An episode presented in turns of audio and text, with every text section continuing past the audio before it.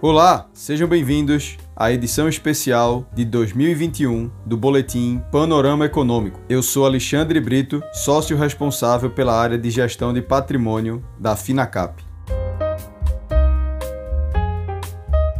Nesta edição especial, faremos um resumo dos fatos que mais impactaram o mercado financeiro neste ano de 2021. A atividade de investir é, antes de tudo, um ato de resiliência e de visão de longo prazo. Diante de uma economia interconectada, fluxo de notícias em tempo real e operações de alta frequência, as projeções dos especialistas mudam numa frequência brutal. A figura do Sr. Mercado, abordada por Benjamin Graham em sua obra de 1940, se faz presente até hoje diante do comportamento pendular do mercado, oscilando entre o completo pessimismo e o otimismo exagerado. O ano de 2021 começou com um viés positivo. Com o início da vacinação nas principais economias globais, a esperança do retorno de uma vida cotidiana normalizada e, principalmente, a expectativa da reabertura e retomada da economia tomava conta de todos os investidores. No entanto, a realidade logo se impôs, com atrasos na campanha de imunização nas economias emergentes, baixa adesão à vacinação em alguns países e novas variantes do vírus, como o episódio da Omicron, no final deste ano. Apesar disso, o imunizante, desenvolvido em tempo recorde, foi capaz de reduzir a média móvel de mortalidade global em mais de 50% em relação a seu pico, observado no início do ano. Com a resolução em curso da maior crise sanitária da história recente, as projeções de crescimento para as principais economias globais são animadoras. Apesar da fraca base de comparação em 2020, o PIB global deve crescer 5,8% em 2021 e 4,4% em 2022. A liquidez global é abundante, com mais de 8 trilhões de dólares no balanço do Banco Central americano e mais de 8 trilhões de euros no balanço do Banco Central Europeu. Mesmo com a sinalização do Banco Central Americano em aumentar os juros e retirar os estímulos monetários da economia em 2022, o S&P 500, principal índice acionário americano, renovou sua máxima histórica cerca de 10 vezes durante o ano e hoje negocia no maior patamar da história.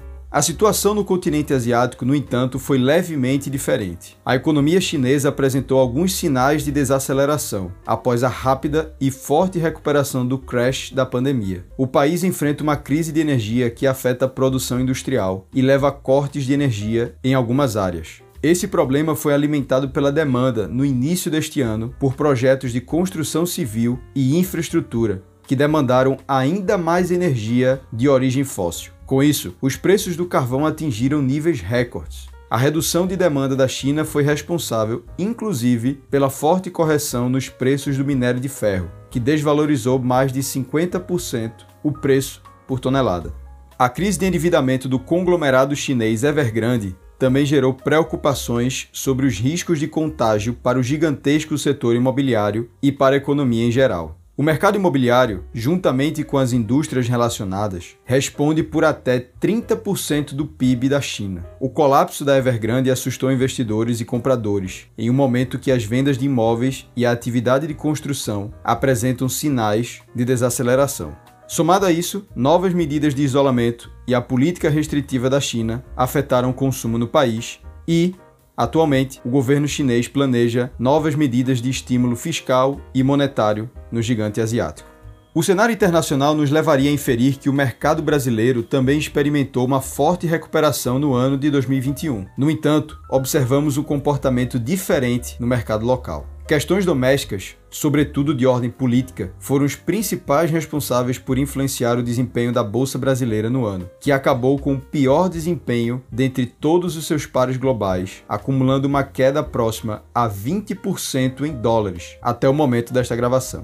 No centro de todo o furacão ficou o episódio já batizado como a crise dos precatórios um meteoro de 90 bilhões de reais, nas palavras do próprio ministro da Economia, se referindo às dívidas judiciais da União a serem pagas em 2022. O valor levaria o governo a romper o teto de gastos, sobretudo ao considerar no orçamento o aumento do benefício no programa social Bolsa Família, renomeado pelo governo para Auxílio Brasil. A solução passou por uma proposta de emenda à Constituição, que foi promulgada e prevê o parcelamento no pagamento dessas obrigações do governo, permitindo postergar o pagamento da totalidade desta dívida até o ano de 2026. A medida foi encarada por grande parte do mercado como um calote na dívida e abandono do arcabouço fiscal. O resultado, combinado com alta da inflação, levou a uma forte volatilidade na curva de juros brasileira, que experimentou um aumento em todos os seus vértices, sobretudo no contrato para dois anos.